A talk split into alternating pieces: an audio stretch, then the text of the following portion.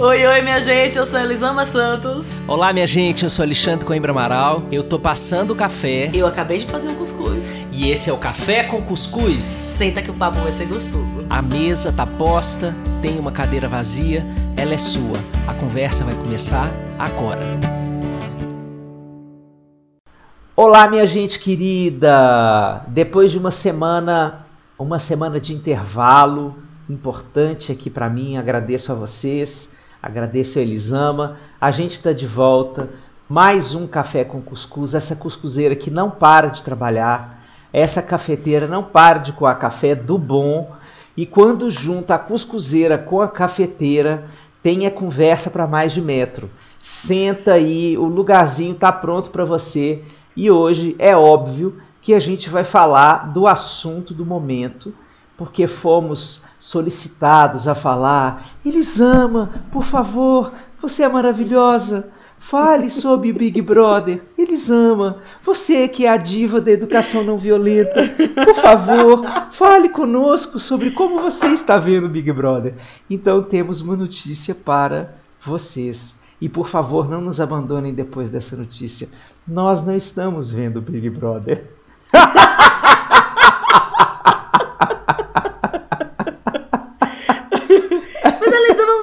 comentário sobre ele. Então, eu tenho comentado que eu vejo na internet os vídeos, trechinhos, né? Assim. Não assisto a coisa toda. Oi, meu amigo, como é que você tá? Bom dia, que coisa boa tá aqui de novo. Pois é, essa coisa do Big Brother é interessante, assim, as pessoas têm me pedido para falar e não é exatamente um programa que eu assisto, que faz parte da minha rotina. Não porque, importante dizer, eu acho que a gente não possa assistir, porque eu sei que tem um grupo de pessoas. Acho que desde que o programa começou, a gente tem uma divisão das pessoas que assistem e as pessoas que não assistem, que tem uma intelectualidade que adora falar: ah, mas eu não vejo Big Brother. este programa já deveria ter sumido do mundo. Não estou nesse pacote, não. É pura falta de tempo e interesse mesmo, sabe? Assim, eu adoro ver série. E aí eu gosto de ver as minhas séries bobas. Eu não gosto de ver mais neuroses sendo escancaradas na televisão, porque eu já vivo as minhas próprias neuroses. Eu não tenho paciência pra assistir um monte de neurótico junto também, assim, né? Eu acho que tem um limite pro que a gente atura de neurose na vida e eu não consigo assistir, não, não, não me interessa muito. Eu vou, eu vou contar eu o que. Tenho... Ah, desculpa. Ah. Pode falar.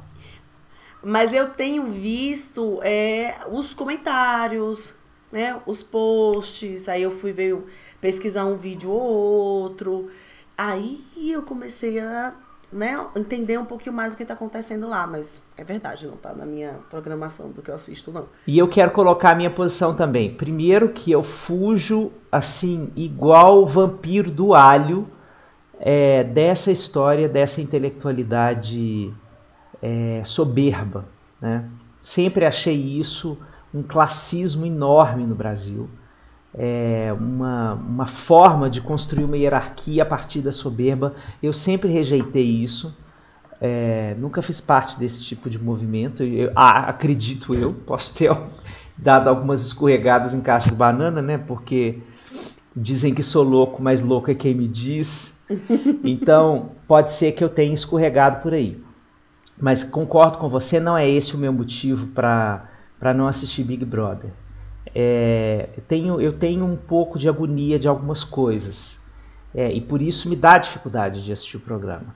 É, o fato de ter um roteiro da edição, é, de como se apresentam as histórias, é, isso já é uma agonia para mim. Né? Como uhum. se constroem personagens para serem consumidos pelo público. Né?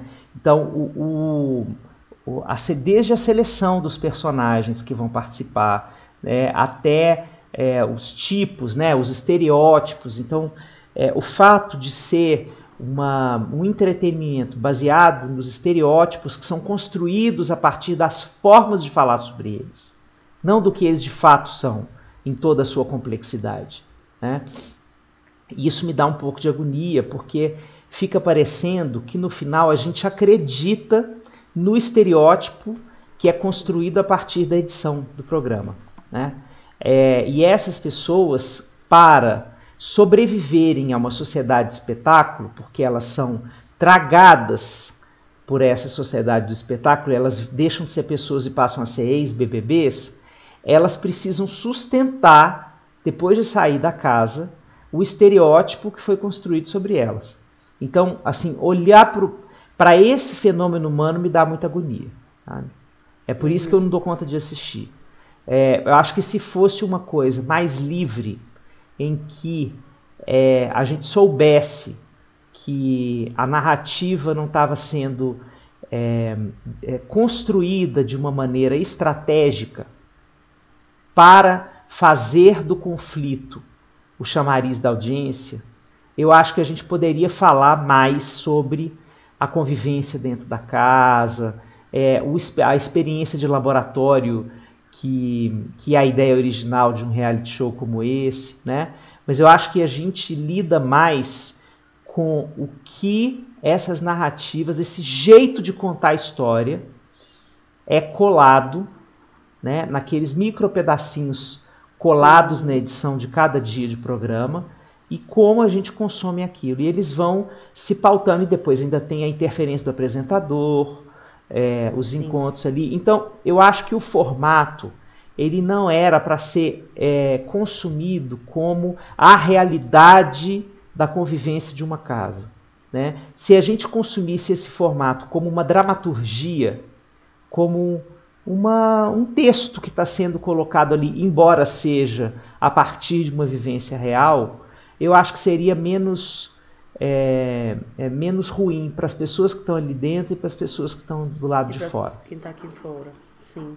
Eu recebi depois desses desses últimos dias, né, que eu fiz alguns posts a respeito do, do que está acontecendo lá dentro, eu recebi mensagens assim, nossa, eu achava que ia ser maravilhoso você no Big Brother. E a minha, minha meu, meu primeiro pensamento foi, mas nem fudendo, tipo, sem a mais remota chance.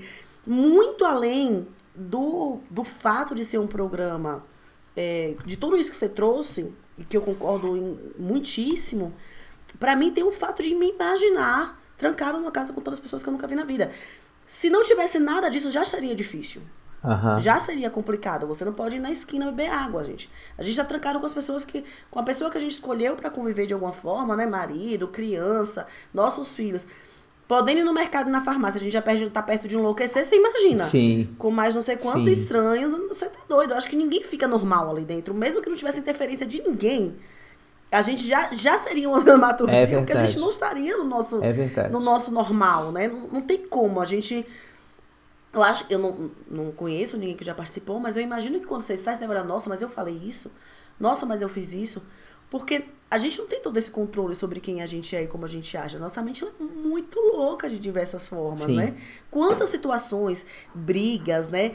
Quantas coisas a gente viveu que a gente olha para trás e fala: Meu Deus, eu não acredito que eu disse isso. Mas o que é que eu fumei para poder ter falado aquilo assim? que é que eu usei pra te falar aquilo? O que é que passou pela minha cabeça? Nossa, como eu tive coragem de agir assim? É que vergonha do que eu fiz. Então eu imagino que deva dar muita vergonha depois que você sair de olhar aquela situação e falar, nossa, nossa, mas eu fiz isso. Porque ali não tem como você estar tá normal. É, eu tô pensando aqui na quarentena, né? É, a, a, a quarentena nos provou que no encarceramento involuntário, né, das nossas casas, no encarceramento por causa da, da pandemia, a gente passou a ver a janela da nossa casa como uma grade de prisão, né? Porque a gente não perdeu a liberdade de ir e vir, como você falou, e a gente se deu conta de como é que as nossas emoções ficaram transbordadas, né? Exatamente. E você imagina num lugar como aquele. Mas eu esse essa essa edição e aí foi por isso que eu comecei a, a ver uma coisa ou outra, né? na internet, etc. Eu já estava acompanhando com a edição com mais negros que já teve. Sim. E por mais que, que muita gente fale, ah, grande coisa, porque é um programa ruim e toda essa coisa, né? O Brasil tá acabando, o Lira foi eleito e vocês estão aí falando de Big Brother. Por mais que tenha esse grupo, existe uma importante representatividade de ver tantos negros ali. Sim. E, e a, eu tô escrevendo a coluna da Crescer sobre isso que o quanto tantos negros juntos trouxe para a sociedade algo que foi meio chocante. Olha, os negros são diferentes entre si.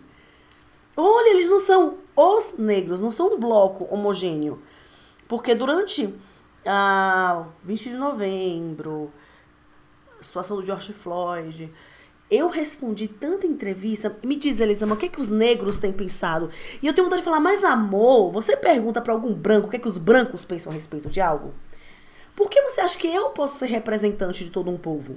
Nós somos diversos. Você quer saber a minha opinião? A minha opinião eu te dou. Mas eu não posso falar pelos negros. Uhum. Não fui eleita para isso. Mas tem-se E mesmo ideia... que você assim fosse, você poderia fazer um discurso pluriverso. Assim, são muitas as percepções desse Sim. fenômeno. Vide o nosso desgovernante, não é verdade? Sim. Que foi Sim. eleito e que não fala, pra, não fala nem para 50% da população. E aí a gente tem essa diversidade e as pessoas começaram a se chocar porque, ah, mas ela não é negra, ah, mas ela não é um ativista, mas a. E aí, trazendo especificamente a situação da Carol e do Lucas. Para quem não assiste, eles têm tido. O, o, Lucas teve uma noite que ele bebeu. E, e ele teve comportamentos não muito bacanas, ele deu uma, uma extinção de saco na galera. E desde então, a Carol tem entrado no lugar de punir o Lucas. E as pessoas têm falado muito, nossa, mas ela é ativista do movimento negro, do feminismo. Como que ela tá tendo tão pouca empatia sobre o cara, como ela tá sendo escrota. E aí é muito rápido e muito fácil você botar alguém na cruz, né? Muito. É interessante ver como as pessoas estão crucificando a Carol, porque a Carol tá crucificando o Lucas. As pessoas estão falando do comportamento dela, tendo um comportamento exatamente igual. Uhum. E é interessante demais ver o quanto nós não temos noção de quem nós somos e de como nós agimos. Porque o inferno é sempre o outro. Sim. Né? Eu, eu escrevi sobre isso, foi um texto que, que me assustou do, do, alcance que esse texto teve. Que eu falei, amores, deixa eu contar um segredo pra vocês. O que a Carol tá fazendo é a base da educação brasileira? E todo mundo em algum momento já esteve naquele lugar, ou de estar falando daquele jeito com uma criança, ou de estar recebendo aquilo. Aquilo que a gente acha que é educação? Punir castigar para aprender? E aí muita gente falou: "Nossa, eu nunca tinha pensado nisso". Porque isso a gente não se vê. De uma hora para outra, parece que meu texto pegou um espelho e botou na cara da galera, assim. É uma amiga me mandou uma mensagem e fez: "Amiga, eu te acompanho desde o começo. Eu leio todos os seus livros e aquele texto com a cena do Lucas sozinho no canto da parede ou no canto da mesa me fez enxergar que eu torturo meu filho. Porque eu nunca tinha reparado que o que a Carol faz eu faço diversas formas com meu filho. E ela começou a falar de situações, sei lá, de situações que falam, tá vendo o que você fez? E, ela, meu Deus, eu estou chocada. Mas aí você, se você voltar um pouquinho a fita, você vai ver como os nossos pais falavam com a gente. E aí como os pais deles falavam com eles. Então uma geração que criou sendo. É, que cresceu sendo punido. Cale a boca! Você não tem que. Ca, não quero ouvir, cala a boca! Cala a boca agora! Né? Essa geração que ouviu isso acha normal fazer isso. Sim. Sim. E acha normal assim, eu já dei uma amenizada, eu já não faço como os meus pais faziam. Então eu já tô melhor, melhorando, eu não tô torturando meu filho. Violência é o que o meu pai fez comigo, o que eu tô fazendo não é. Então a gente vai nessa distorção do que é violência do que não é. E essa distorção do que é o respeito de como conseguir o respeito. E, e a gente segue replicando esse comportamento a gente segue replicando isso em todas as nossas relações. Ocupando o lugar da Carol, que bate o pé, que grita, que fala, não, vou falar com ele, ele que me ligue agora. Porque, ah, ok, a Carol tá extremada, né? Ela tá num lugar que eu não, não, não me vejo falando daquele jeito, assim, seu bosta, assim, não, não consigo nem me imaginar pronunciando, chamando alguém de seu bosta. Mas ela tá num lugar extremado da coisa, não tô defendendo a Carol. Mas a gente ou se coloca nesse lugar de cala a boca, quer saber de um ano, vou passar não sei quantos, é se ele quiser, ele que me ligue, ele que vá merda. Porque a gente pensa essas coisas. Ou no lugar do Lucas que baixa a cabeça. E baixou a cabeça e não falou nada. Porque o que a gente aprende, a dinâmica que a gente aprendeu sobre relacionamento é uma dinâmica de disputa de poder. Uhum. É uma dinâmica de que ou eu estou mandando ou eu estou obedecendo. Isso é o que nós aprendemos sobre relacionamentos. E a gente faz isso é, a gente vai agindo nas relações com as ferramentas que a gente recebeu se a gente não, não começar a perceber que essas ferramentas elas não foram o suficiente. Porque eu, eu acredito que a gente pode ganhar bilhões de outras ferramentas na vida, né? A gente vai ampliando essa caixinha de ferramentas.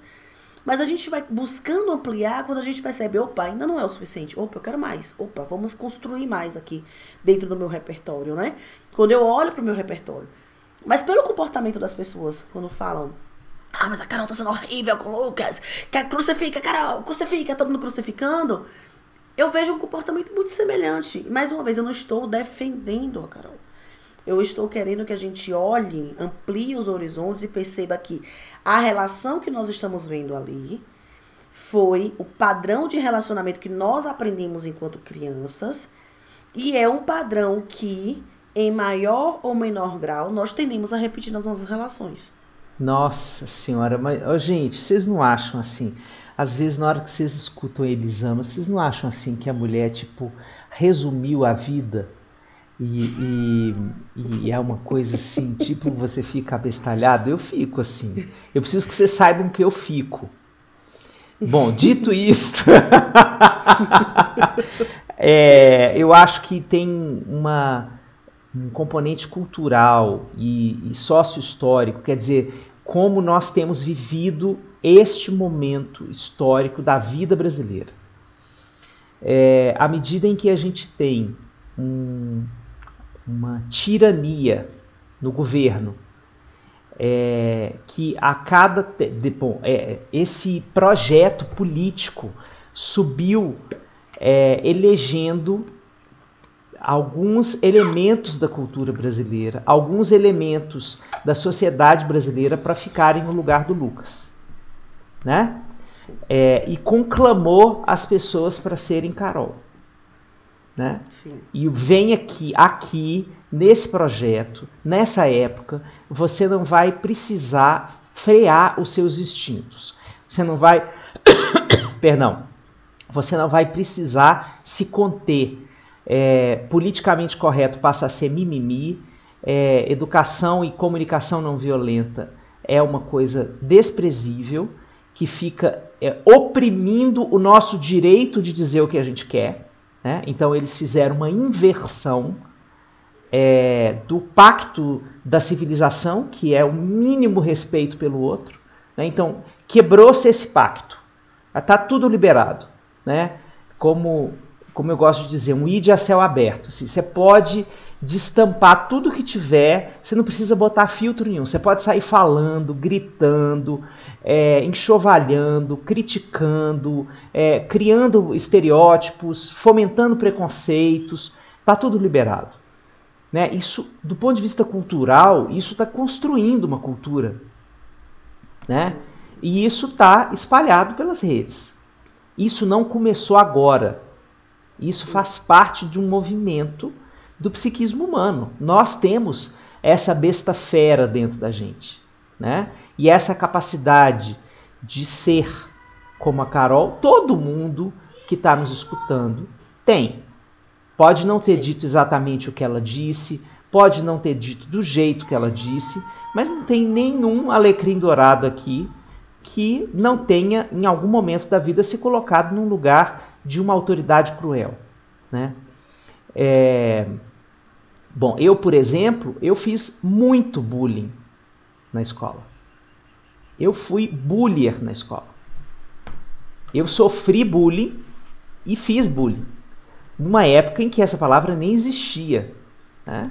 Mas eu precisei fazer o, o retrospecto é, da minha adolescência e perceber que eu tinha ocupado esses dois lugares e que o, o desenvolvimento da minha é, forma de estar no mundo passou por por experimentar esses dois lugares e entender como eu me sentia nos dois, sabe? É, e haja terapia para isso, viu? Eu passei muito tempo na terapia experimentando é, conversar sobre essa coisa tão abjeta que é, é como eu me sinto maravilhosamente bem em lugares de poder, em épocas da vida sabe? Que venham como um jorro de vingança pelo que eu passei na situação de vítima, né? Então, é, foi muito chocante para mim perceber Paulo Freire, isso. né, cara? Paulo Freire na veia. É, educação que não é libertadora, o oprimido vai que sonha ser opressor. Exatamente. Então, é, eu acho que nós temos um momento na sociedade brasileira em que é, a, não existem, por exemplo, discursos, políticas públicas, né? não tem um movimento cultural hegemônico assim, dizendo em vários lugares da sociedade, cara, não é assim que se conversa. Nós temos as pessoas como a Elisama que, que fazem do seu trabalho um, um ofício de transformação do mundo, mas nós, é, mas nós não temos mais, nós estamos, às vezes a gente se sente muito cansado, né, Elisama, porque a gente sente que a gente está falando meio sozinho Sim. e que o discurso é, supra, o discurso que está acima da gente, as nuvens que estão no nosso céu estão gritando um outro tipo de, de fala. Né? Então eu acho que a forma como a reação a Carol está acontecendo, eu acho que tem também elementos da época que a gente está vivendo, é, desse essa perda desse freio para odiar. Né? É, o, tá tudo liberado. Então eu, eu, eu quero convocar vocês a prestarem atenção, assim, sair do, da própria referência e se olhar assim de cima como se você fosse um drone olhando para você mesmo, vendo qual é o percurso da construção do seu ódio. Né? E como Nossa, e, e se tem alguma, algum freio em algum momento que você pelo menos duvida é, da direção pela qual está indo o seu pensamento, seu sentimento e sua palavra. Né? Tem algum momento que você para e fala assim: epa, eu estou indo. Eu não estou concordando com a Carol, não é isso, mas eu estou falando de mim agora. O que é que a Carol me provoca? E como eu fico ao ver a Carol? Né? O que eu faria se eu tivesse na frente dela? Né? Como é que eu conversaria com a Carol? que instintos, né? É, me, que pulsões, que, que energia assim seria emanada de dentro de mim, né? É, gente, num momento em que a gente está sendo liberado a ter essas raivas é, que podem se converter em ódio e não tem uma pressão da comunidade para você chegar assim, olha, vá lá respirar, se acalme um pouco, né? E tem um coro te dizendo é isso mesmo, odeie mais, faça isso, né? É importante a gente perceber como a gente vai ficando, porque tem esse coletivo que pode parecer invisível, mas que está aqui bradando no seu ouvido. Né? Grite mais, odeie mais, saia do seu prumo. E aí você perceba como você fica no final. Esse é o meu maior problema com essa história, porque eu acho é que a, a maior parte das pessoas está reagindo de forma catártica, né? Porque está exausto, porque está cansado, porque está na quarentena, porque, porque, porque, porque, porque está nessa vida, porque estar na vida não é fácil, mesmo que a gente não tivesse nessa condição atípica, e está usando a Carol e qualquer outro elemento ali do programa como bode expiatório. Isso aí é bíblico, né, gente? Desde a Bíblia, gente. Sim. Então eu pego aquela figura e jogo nela as minhas frustrações, as minhas raivas, as minhas culpas, os meus medos, é, os meus vazios, tudo que eu não consegui fazer, tudo que eu não consegui dizer, é, de uma forma acrítica, sem pensar no que eu estou falando. Né? O objetivo é só supostamente me esvaziar. É, só que eu percebo que quando eu não ponho freio a minha fala é um veneno que se retroalimenta. E tem algum pedaço dessa energia que volta para mim. Quando eu termino de jorrar esse ódio, eu não fico o mesmo. Eu não sou mais o mesmo. E aí é difícil é continuar a onda dos meus dias, né? Nossa, é quanta coisa incrível que você disse. Eu olhando a Carol e olhando o que está acontecendo lá, eu cresci num bairro periférico da cidade que eu morava, cercada por mulheres negras. E é interessante você ver o feminismo falando da mulher delicada e boazia e gentil, e isso nunca foi esperado das mulheres negras. Nós nunca tivemos esse lugar de ocupar as finas, docinhas e gentis. Na minha memória, as mulheres, elas sempre eram muito bravas, nervosas, impacientes. Porque como elas aprenderam a ser. Muitas das mulheres negras não têm marido, um homem por perto. Ou quando tem, é inútil, né? Não, não generalizando, mas falando de onde eu cresci, por exemplo, eu via muitos homens que, é, que não eram ativos dentro da casa, né? Enfim. E, e a mulher negra, ela, ela aprendeu a gritar para conseguir as coisas. Ela aprendeu. Quando o homem sai de casa, eu já eu, eu escutei isso algumas vezes, escutei de amigos que, que eram criados pela mãe. Eu não posso ser mole com ele porque não tem homem aqui. Então ele tem que aprender a ser forte é comigo. Ele tem que aprender a ser duro é comigo. Porque senão ele vai vai dar para ruim. Uhum. E quando a gente fala dar para ruim numa família periférica, a gente está falando de viver até os 25 anos porque você morreu dentro Sim. de uma sociedade violenta. Sim. A gente não tá falando pra ruim seu filho não conseguir se formar em medicina, sabe? Assim, a gente não tá falando desse seu problema, a gente tá falando de um outro nível de problema. O problema é que hoje eu não tenho com os meus filhos. Mas é um problema que muitas mães próximas tinham. E, e a gente aprendeu a se endurecer. E esse endurecimento vem de geração a geração de famílias negras. O afeto foi algo que foi, foi sendo tirado da gente aos poucos. Porque a gente vai aprendendo que quanto mais afetuoso você é, mais macio você fica. E apanhar na carne macia dói, então endurece. Endurece que quem sabe você bate, o tronco parte na hora que bater em você. Seja mais forte que o tronco que te bate. Sabe? Seja mais forte do que quem tá te batendo. E essa dinâmica endureceu muitas famílias negras. Muitas, muitas. E, e a gente tem né, várias páginas, pessoas que estudam a, a, a negritude que eu sigo, falam muito dessa construção da, do afeto entre a gente. Porque quando você foi retirado do seu povo, né? Foi retirado do seu lugar forçosamente, você foi trabalhar e você lutava para sobreviver, e que você não sabe onde você vai dormir, o que você vai comer, é normal você começar a se endurecer para a vida. O afeto não tá nos, no foco da sua vida, sabe? Então, assim, eu, eu, minha avó era uma mulher muito generosa, muito generosa.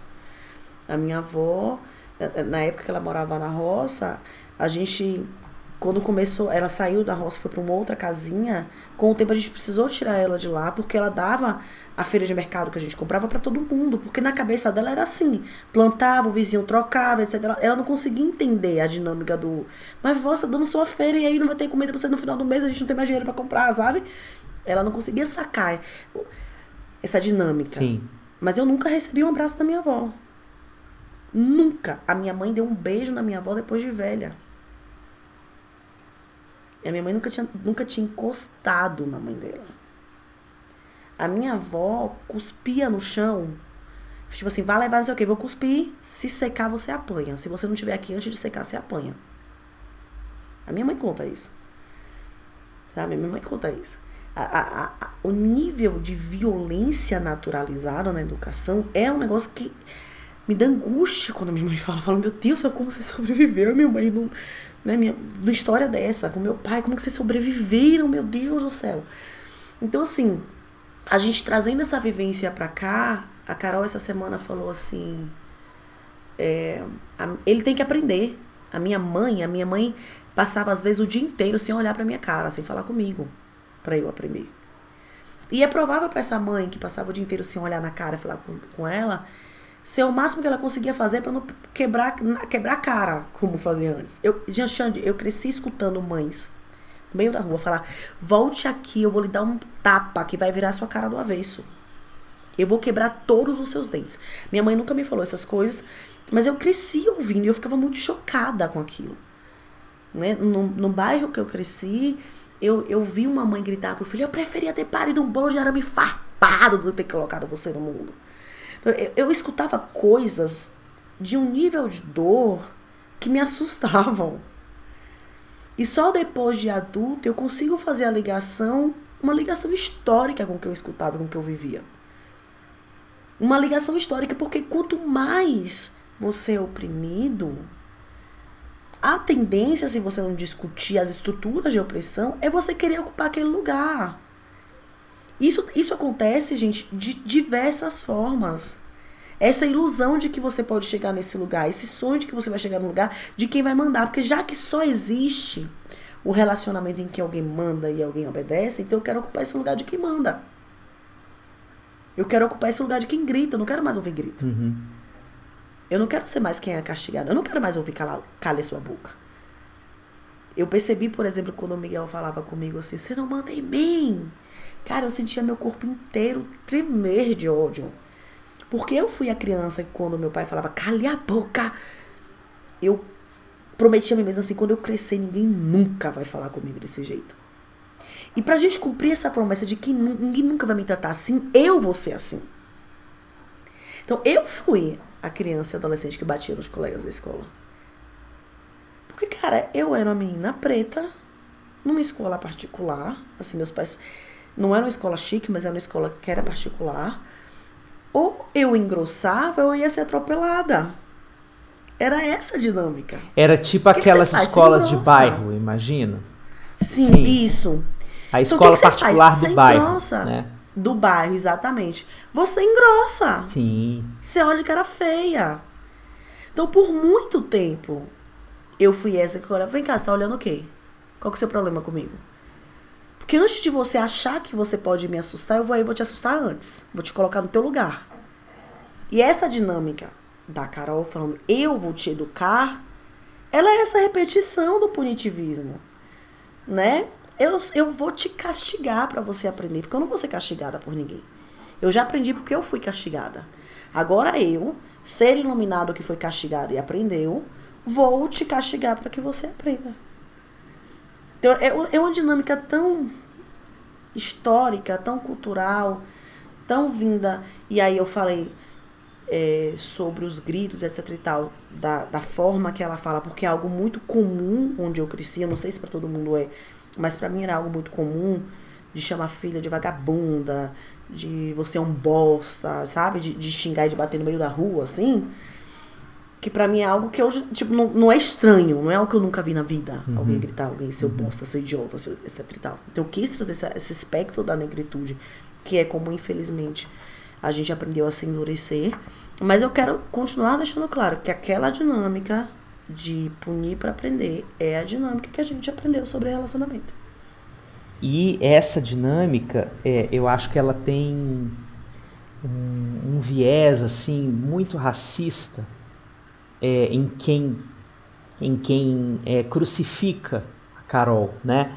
É, no seguinte sentido, gente, é, se a gente for pensar uma mulher como a Carol, né, de onde ela veio, o que ela construiu, e aonde ela está, né, é, a, eu sempre fico me perguntando que é, se não é uma face absurda do racismo estrutural brasileiro que é, não seja dado aos negros e às negras o direito de escorregar na casca de banana do poder, né? Porque a, o branco, a branca, quando começa a experimentar lugar de poder, pode se transformar num chefe tirânico, né? É, mas ele não é necessariamente cancelado. Vai se falar mal, é, vai se falar da opressão, ainda mais hoje, podemos pensar assim hoje, né? com, todo, com toda a difusão de, é, sobre é, os desvelamentos das violências, das, dos autoritarismos, das violências de gênero, das violências organizacionais, institucionais, está tudo muito mais claro, muito mais explícito. A gente pode falar disso, é, mas eu não sei se o tratamento é o mesmo. Eu desconfio que não seja, sabe? Eu acho que é um passo 2.0 é, para a própria sociedade, sociedade brasileira é aprender a ter compaixão por uma pessoa negra que passa a ocupar um lugar de poder, né? e que vive esse lugar de poder temporariamente com o pior dela. Porque o poder evoca isso. O lugar de poder, ele é essa porteira aberta. Quando ele diz para você, você pode fazer o que você quiser, porque você tem poder, né? Então esse lugar de poder ele é, ele é, é uma, um desafio. Ter comodidade diante do poder é uma jornada. Não é uma coisa que se aprende na, no primeiro momento, né? Então eu vejo eu vejo isso demais, assim, essa, essa, essa, esse jorro de cancelamentos dos, dos, é, dos influenciadores e das influenciadoras negras por qualquer suposto deslize que eles qualquer façam, que eles cometam, né? É, tem esse, esse, essa avalanche de cancelamento e não é a mesma coisa que fazem não com as é. pessoas brancas, né? O que Xande, rolou com Ed Mota, o que rolou com é, com a Djamila, né? Quando ela é, foi para Paris e posou com uma bolsa Prada, acho que aquele negócio foi é, é, um tapa na cara no, no, no racismo da branquitude, né? É, e, e no racismo internalizado, endogrupal, da própria comunidade negra, porque eles, todos nós crescemos o racismo estrutural ele não, é, ele não constrói um discurso opressivo só entre brancos e negros. Mas existe também o que os estudiosos de psicologia do preconceito chamam de endopreconceito. Quer dizer, o preconceito é que se estabelece dividindo um grupo que poderia estar mais coeso. Nossa, mas essa é, inclusive, uma das formas mais é, é uma das. Uh, como é que eu posso dizer? Uma das coisas que mantém a estrutura racista. É fazer com que a gente ache que a gente é errado, o negro é Sim. é errado. Eu fiz um, um presépiozinho na, no Natal, minha mãe tava fazendo, brincando, ou usando muito biscuit. eu fiz, ô oh, mãe, faz um presépio. E aí ela fez um presépio negro. E na hora que ela mostrou pra minha tia, minha tia fez, é ruim, que negócio feio, eu sou preta, mas não gosto de ver preto, não. Porque é essa a educação que a gente recebeu. Que tristeza. Eu sou preta, mas eu tenho que ser branca. Eu, eu, eu tenho que querer ser branca. Sim. Eu, tenho, eu cresci afinando meu nariz na frente do espelho. Porque é isso que a gente aprendeu, que isso aqui é feio. Eu ia para um casamento, as pessoas perguntavam, não vai escovar o cabelo não? Porque cabelo arrumado era cabelo liso. Primeira vez que eu fui para um casamento, já estava na faculdade, já quase, já acho que já tinha me informado que eu fui com meu cabelo natural. Porque eventos chiques eram eventos que eu alisava o cabelo, porque cabelo arrumado é cabelo liso. Eu aprendi isso muito pequena. Vamos escovar para ir para aquele casamento. Vamos deixar o cabelo liso para você ser apresentável. E aí, quando você fala do cancelamento, que, não, que é diferente, não sei se você, deve lembrar da situação da, que eu passei há um tempo, né? Que eu post, fiz um, um, um anúncio. Post. Exatamente. Eu e uma outra ativista da, da, da infância, eu preta, ela branca. No, post dela tinha 40 comentários, no meu tinha 160. É assim. Nossa. A diferença é estúpida. É gigante, sendo que ela tinha mais de 200 mil seguidores a mais que tinha mais, mais de 200 mil seguidores a mais que eu. E mesmo assim, o meu post foi um post que foi. Por quê? Quando eu saía de casa, ia para casa de alguém, alguma conhecida que tinha dinheiro, que era uma casa chique, uma família branca, existia todo um cuidado de não faça isso, não mexa naquilo, não mexa naquilo, não pegue isso, não olhe para aquilo, porque esse não é o seu lugar. Estão deixando a gente ir para esse lugar. Se comporte para você mostrar que você merece estar nesse lugar. Que você pode estar nesse lugar. Porque se você fizer uma merda e você sair desse lugar, você não volta mais. Porque se você, aquilo não te pertence. Deixaram você vir. Se você não se comportou, você não vai sentar mais nessa mesa. Você não vai mais para esse lugar. Essa tensão, ela está em quase todos os negros que conheço. Porque a gente cresceu olhando e falando, esse não é o seu lugar. Então, quando as pessoas cancelam, elas estão só dizendo, tá vendo? A gente te deixou entrar e sentar na mesa e você fez caca, querida.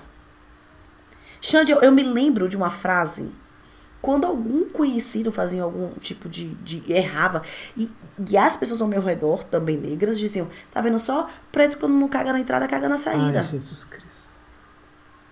Então, assim, era essa ideia: vai fazer merda. Essa pessoa aí vai fazer merda. Fica de olho. Fica de olho. Fica de olho que ela vai fazer merda. Tá, tá, quando ela faz a merda, não é um, nossa, que chocante, eu não esperava de você. É um, tá vendo que ela ia fazer merda? Tá vendo que ela não precisa estar tá aí? O cancelamento com o povo negro é esse tá vendo. É esse tá vendo? Confirmou que não podia estar tá aqui. Não entra mais. Quando o branco erra, é um não, mas esse é o lugar dele. Deve ter acontecido alguma coisa, né? Porque não era algo que ele você estava esperando tá confirmar bem, que ele não né? deveria Nesse estar ali. Momento. Ele não deve estar tá bem. Né? Ele não deve estar tá bem. Mas com o negro não, porque aquele não é o seu lugar. E Xande, na saúde mental de quem é negro e cresce na vida, isso ferra com a gente. Óbvio que ferra. É tema de muita terapia minha. Eu não consigo relaxar. Eu tenho uma dificuldade gigantesca para relaxar. E eu tava falando com, com o meu terapeuta isso, assim, quanto eu aprendi que se eu relaxasse, eu, eu podia perder o que eu tinha. Sabe? Muito além. Aí vem toda essa questão da negritude, vem essa educação, educação que eu te falava. Mereceu, se deixar de merecer, eu tomo. Né? Se deixar de merecer, eu tomo. Eu sou de família religiosa, então eu cresci ouvindo. Olha o tanto de camada de, de opressão. Sim. Eu cresci ouvindo o Deus que tá é o Deus que tira. Então continue merecendo esse pra merecer o que Deus te deu, porque senão esse, esse mesmo Deus que te deu ele vai tirar, porque esse Deus é reprodução do pai e da mãe que eu sou e que você é, que seu pai é e que o pastor é. Então assim, na hora que você vai pegar essa construção, é muito difícil para mim, onde eu estou, acreditar que eu posso fazer uma merda, que eu não tenho que estar atento o tempo inteiro, porque não, não é o normal para mim. Porque ainda tem lá dentro a vozinha que fala, mas você não deve estar nesse lugar. Você é uma mulher preta, que nasceu pobre, que tem uma mãe técnica de enfermagem e um pai policial. O que, é que você está fazendo nos programas que você está indo? O que, é que você está fazendo nessa sala cheia, nesse escritório famosérrimo na Paulista com o microfone na mão? Então, é uma construção eu silenciar essa voz e falar: eu mereço estar aqui. Eu posso estar aqui. Um dia desses eu vi um post, eu não me lembro de quem foi, mas foi de algum famoso negro. Foi antes da quarentena, ele estava em viagem. E ele disse que ele foi comprar um celular caro. E quando ele estava nos Estados Unidos comprando celular, ele foi para casa e ele não comprou. Ele voltou pro hotel. E ele pensou, cara, mas a minha avó, a minha avó, a minha tia, cara, esse dinheiro a minha tia pagava cinco meses de aluguel do dinheiro que eu tô gastando nesse celular. Não vou comprar, isso é um absurdo. E aí ele disse que passou a noite toda maturando aquilo até ele entender, peraí, eu não posso seguir. Eu tenho, minha tia não tem, a minha estrutura, a minha história não tem, mas eu hoje posso comprar isso. E ele dizendo que branco nenhum pensa assim. Você não tá pensando, calculando no quanto de pão você ia comprar com isso. Sabe? Um dia desse eu tava olhando uma casa para alugar e aí a minha mãe fez assim: Nossa filha, mas com esse dinheiro você faz feira de dois meses. É difícil, mesmo quando você tem, cara. Mesmo quando você, de alguma forma, contra toda a estrutura que te diz que você não pode, porque não vem com discurso de meritocracia, porque eu não tô aqui porque eu consegui, porque eu sou boa, não. Não tô somente por isso, não, né? Com toda a estrutura que te empurra para você não chegar nesse lugar, mesmo quando você luta arduamente para chegar naquele lugar, quando você chega, você ainda acha que precisa defender aquele lugar com unhas e dentes. Um dia desses, uma amiga muito querida falou assim: Ah, amiga, vou postar sobre isso porque eu tenho medo de cancelamento, não. Eu falei, pois eu tenho. Tenho, porque eu não sei como seria, como seria a vida após cancelamento. Porque, para mim, o erro de quem cresce ouvindo que você tem que ser duas vezes melhor para você merecer onde você tá, estar onde você está, é diferente. Sim. Sabe? Claro. Então, isso que você tá falando faz muito sentido. Muito sentido. Por isso, eu fico imaginando assim, é, e é o convite que eu quero fazer para cada um que está nos ouvindo, né? Se você pudesse sentar com a Carol com curiosidade para escutar que perguntas você faria para ela para construir uma conversa que não fosse para cancelá-la na conversa. Você pode cancelar fora da internet. Né? Você pode destruir simbolicamente. O cancelamento é uma destruição simbólica. Eu mato você aqui agora, antes de uhum. você morrer fisicamente. É, tem como você fazer uma conversa para que é, ela te conte a história dela. Basta que você tenha curiosidade de conhecer. Sabe, por exemplo, como eu é, chegaria perto da Carol? Eu diria assim, Carol, olha, eu quero te pedir licença. Eu não sei se é agora que você quer conversar sobre isso. É, eu acho que você tem todo o direito de escolher o momento para a gente conversar. Mas eu só quero dizer aqui que eu tenho vontade de te escutar, porque é, vendo você agir desse jeito com o Lucas, né, é, me deu muita dor no coração é, e não é só pelo Lucas, não, é por você também. Porque eu fico imaginando é, que tem uma história por trás é, dessa dureza. E essa história, ela pode ser muito próxima da história que fez o Lucas abaixar a cabeça e não te dizer nada. Vocês são filhos da mesma época. Vocês são filhos do mesmo pai, da mesma mãe, cultural, que ensinaram a gente a lidar com a vida desse jeito. Né? Vocês são filhos da mesma raça, do mesmo, do mesmo jeito escroto que essa sociedade é, sempre lidou com pessoas negras. E, e por isso é, eu tenho muita vontade de escutar, sabe? Muita vontade de escutar. É, uma conversa entre nós só acontece se você tiver vontade de falar sobre isso, claro. Né? Mas eu só queria que você soubesse que é, eu reconheço que tem uma história doída pra caralho sobre isso que você está fazendo. Tem muita dor. A raiva que nasce na gente, às vezes é uma lágrima que virou um pedregulho. Então, é por aí que eu queria te escutar, sem, é, sem pressa, que você possa é, se dar um tempinho para falar sobre isso, né? Que isso pode fazer bem para você. Eu conversaria, começaria uma conversa assim com ela, sabe? Colocando ela num outro lugar, convocando ela para para entrar num outro lugar. Eu fico imaginando é, quantas pessoas é, que vivem esse tipo de situação, né, que estão diante de uma autoridade que está sendo abusiva, né, é, que, por exemplo, falam só da identificação com a vítima, que é inclusive facílima da gente construir. Né? Uhum. É a mais imediata e tudo bem a gente começar por aí. Mas realmente, se a gente quer construir uma, uma sociedade diferente, a gente precisa se aproximar dos agressores. É, eu me é... lembro uma vez, tem, essa história tem 20 anos, Elisama.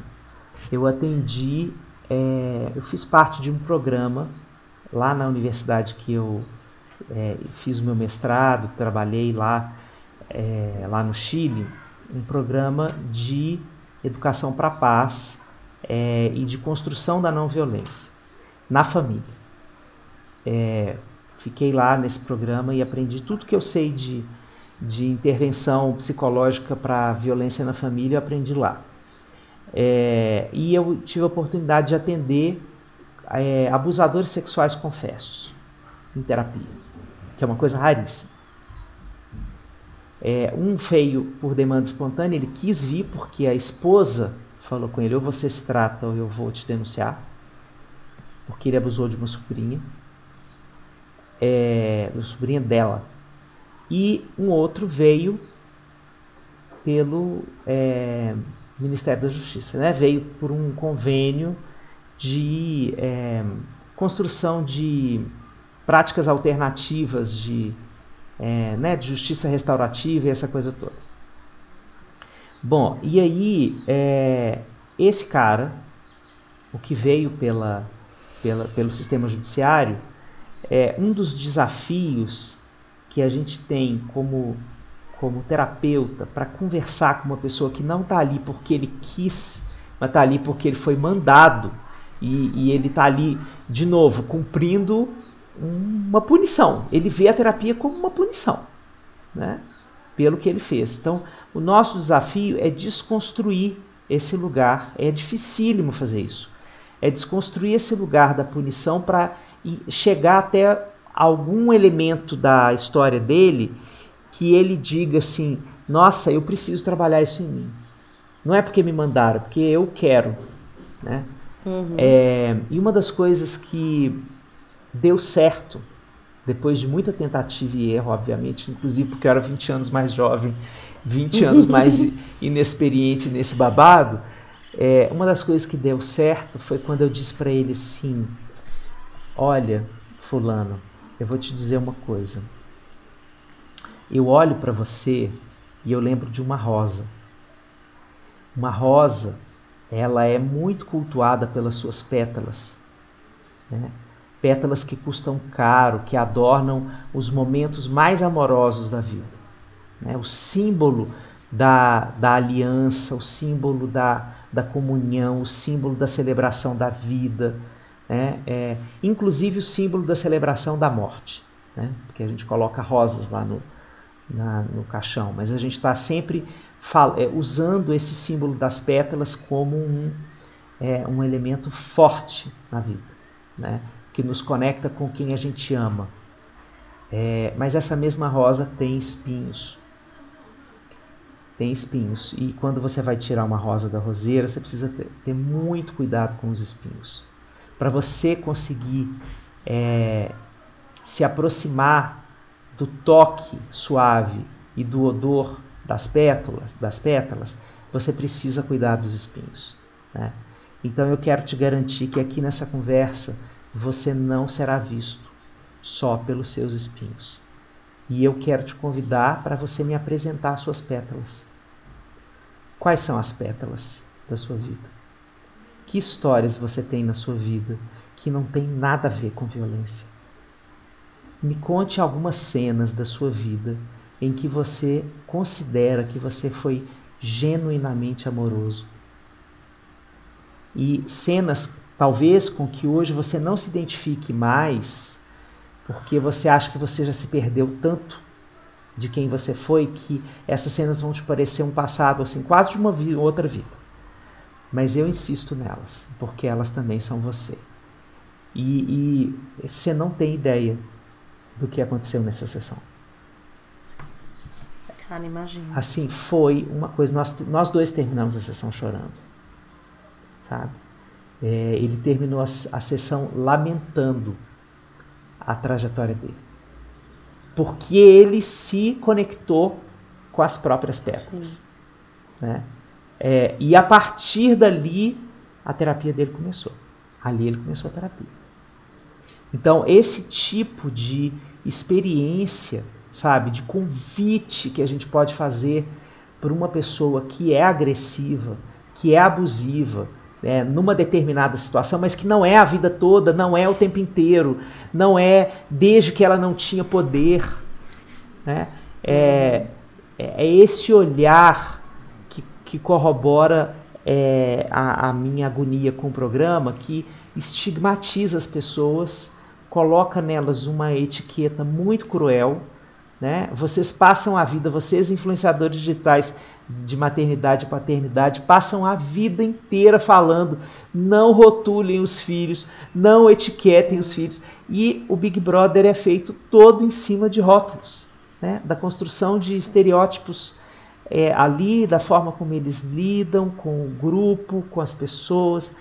É, então eu acho que é, para além dessa, é, desse debate todo que tem sido feito, que a gente possa aproveitar essas raivas que, que a gente sente quando a gente vê uma relação abusiva, né?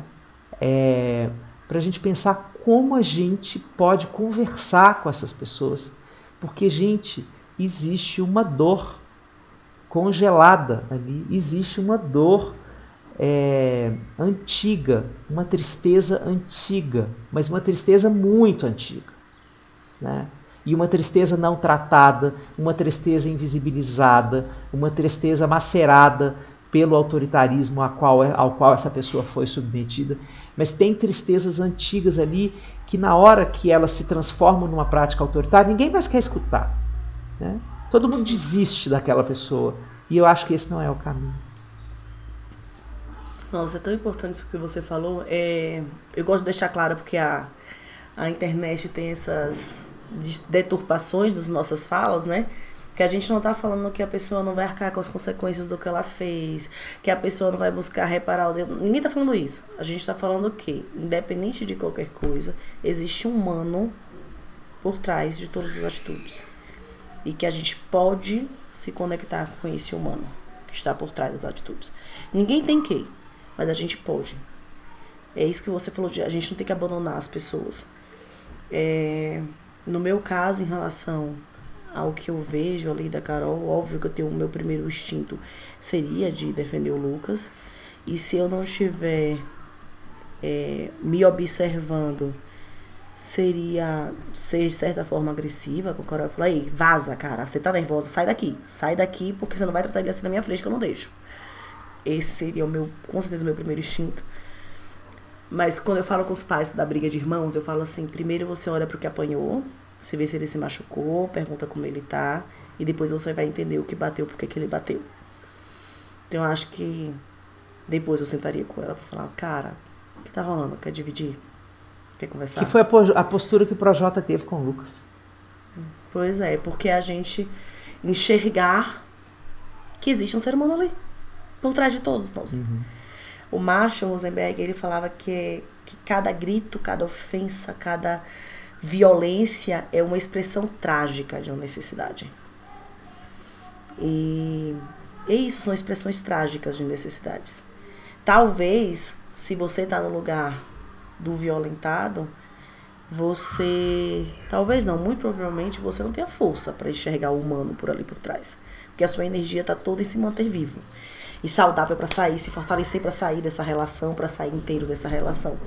Mas é importante que alguém, em algum momento na história daquele que violenta, consiga enxergar que existe um humano ali para construir novos lugares na vida das pessoas. Ah, eu acho que é isso, né? Eu acho que a gente conseguiu. Nós vamos voltar, né? é... né? Certamente nós vamos voltar às, às considerações dos impactos e das, é, dos ecos é, desse programa nas pessoas, porque é, ele, ele é um programa construído para causar isso mesmo, né? o objetivo Sim. dele é isso. É, e se a gente puder contribuir aqui no Café com Cuscuz para a gente pensar para além das polaridades, para além das dicotomias construídas com esta finalidade de gerar audiência e de manter a audiência, é, a gente pode crescer junto. Né? É, observar o fenômeno humano é, e aprender com ele. E não achar que eu sou diferente daquele outro. Né? Não achar que aquele outro ali, ele, ele contém aquilo que eu execro no, no humano e que não está dentro de mim potencialmente. Porque, minha gente, a quarentena mostrou e está mostrando que a gente construiu um mito, mas não aquele que vocês estão chamando de mito. É, a gente construiu um mito sobre a gente mesmo. Um mito que esfarelou na quarentena. Eu não sou aquele alecrim dourado é, que eu imaginava. Eu sou mais humano. É, eu sou desafiadoramente mais humano. Eu sou desgraçadamente mais humano do que eu imaginava. É, eu sou lamentavelmente mais humano do que eu imaginava. E, e, isso é uma é duríssimo de ver, mas é belíssimo para um processo de uma jornada de transformação. Né? E obrigada a você, querida, porque as suas as suas impressões sobre a vida, sempre recheadas com, com essas pitadas da sua história e, e da sua consciência racial, é, elas me fazem crescer muito, muito demais da conta. Ave Maria, Deus é mais. Como dizem na Bahia. Deus é mais. Ai, que saudade de Deus é mais. Com a cabeça pra cima. É. Assim, Deus é mais. Que baiano diz com todo Exatamente. Exatamente. então sigamos nessa nossa, nessa nossa semana. Vamos continuar fazendo os nossos afazeres aí. Semana que vem tem mais café com cuscuz, tem mais encontro com essa mulher incrível que tu, o Brasil inteiro está aprendendo a amar desse jeito. Aí ela posta, ela escreve, ela, ela faz é, vídeo, todo mundo fica doido. Como é que pode uma mulher dessa dizer o que eu sinto assim? Como é que pode um negócio desse? Pode. E agora pode toda semana no Café com Cuscuz. Você que agora começou a seguir Elisama, né? E que descobriu que tem um podcast, pode vir, já tem uma ruma de episódios. Dá para maratonar aí, ó, um tempão. Isso, exatamente, exatamente. Um beijo, querida. Muito obrigado por um essa beijo, experiência aí de conversar obrigada. com você sobre esse tema. É, eu acho que a gente conseguiu fazer é, uma, um diálogo mesmo sem ter participado da audiência do programa. Sim, foi, foi muito legal. Eu quero só lembrar as pessoas que não existem respostas simples para problemas complexos, né? A gente está simplificando muitas coisas que são complexas. Ave Maria, que tristeza quando Somos se faz complexos. Isso. Que tristeza. Pois é. É isso, um beijo. Beijo. Tchau, Até tchau, minha gente. Vem. Até o próximo.